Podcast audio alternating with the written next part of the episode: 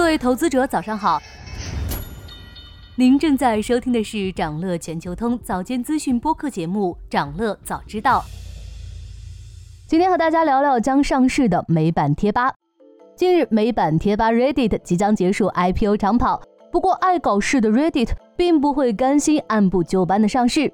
据二月二十一日消息，公司准备在这次的 IPO 中给七点五万名最活跃用户预留股票。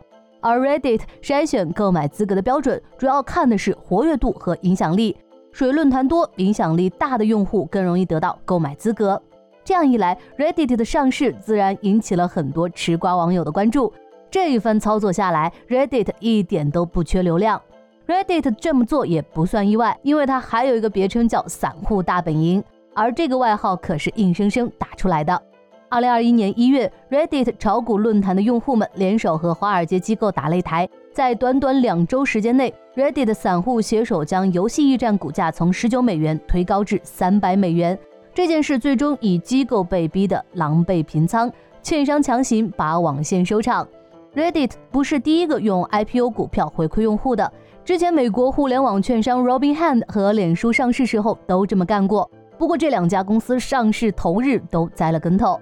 即使很可能出现首日破发的情况，他还是这么做了。这才是 Reddit 的风格。Reddit 创始人兼首席执行官史蒂夫·霍夫曼曾表示，希望公司的用户成为股东，也希望公司的股东能够成为用户。Reddit 足够有趣也接地气，但是上市后还是要考虑投资回报的。Reddit 的业绩和前景是一个怎样的情况？二零二三年，Reddit 营收达到了八点零四亿美元，同比增长百分之二十一。净亏损从一点五九亿美元减少到九千一百万美元。其实科技股上市时候未盈利并不罕见，而且 Reddit 的亏损也在不断收窄，这个趋势较好。同时，它的毛利率更高达百分之八十六。另外，如果把 Reddit 的财报拆得细一点，在去年第四季度已经实现了一千八百五十万美元的净利润，这也是公司两年来的首次盈利。这样来看，Reddit 正在向一个良好的方向发展。那未来还有什么增长点呢？Reddit 销售收入的增长主要来源于广告。近年来，Reddit 更加严格的监管自家平台上的内容，为广告客户创造一个更加安全和有吸引力的环境。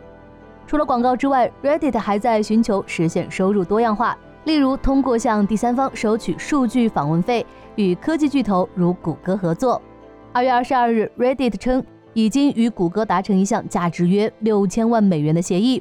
Reddit 向谷歌开放论坛上发表帖子来训练人工智能模型，并改进谷歌搜索等服务。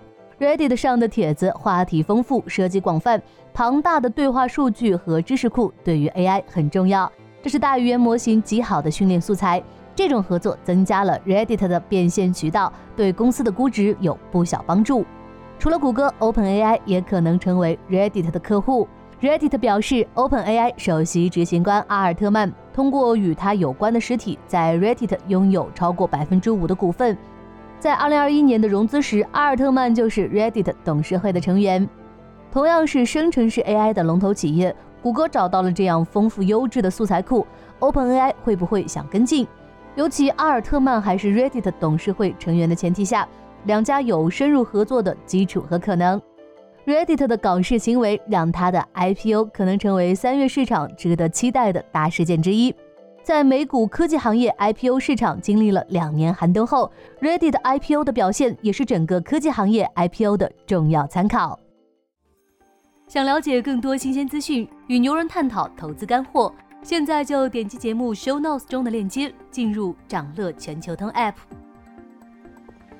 以上就是今天掌乐全球通、掌乐早知道的全部内容，期待为你带来醒目的一天。祝您在投资中有所斩获，我们明早再见。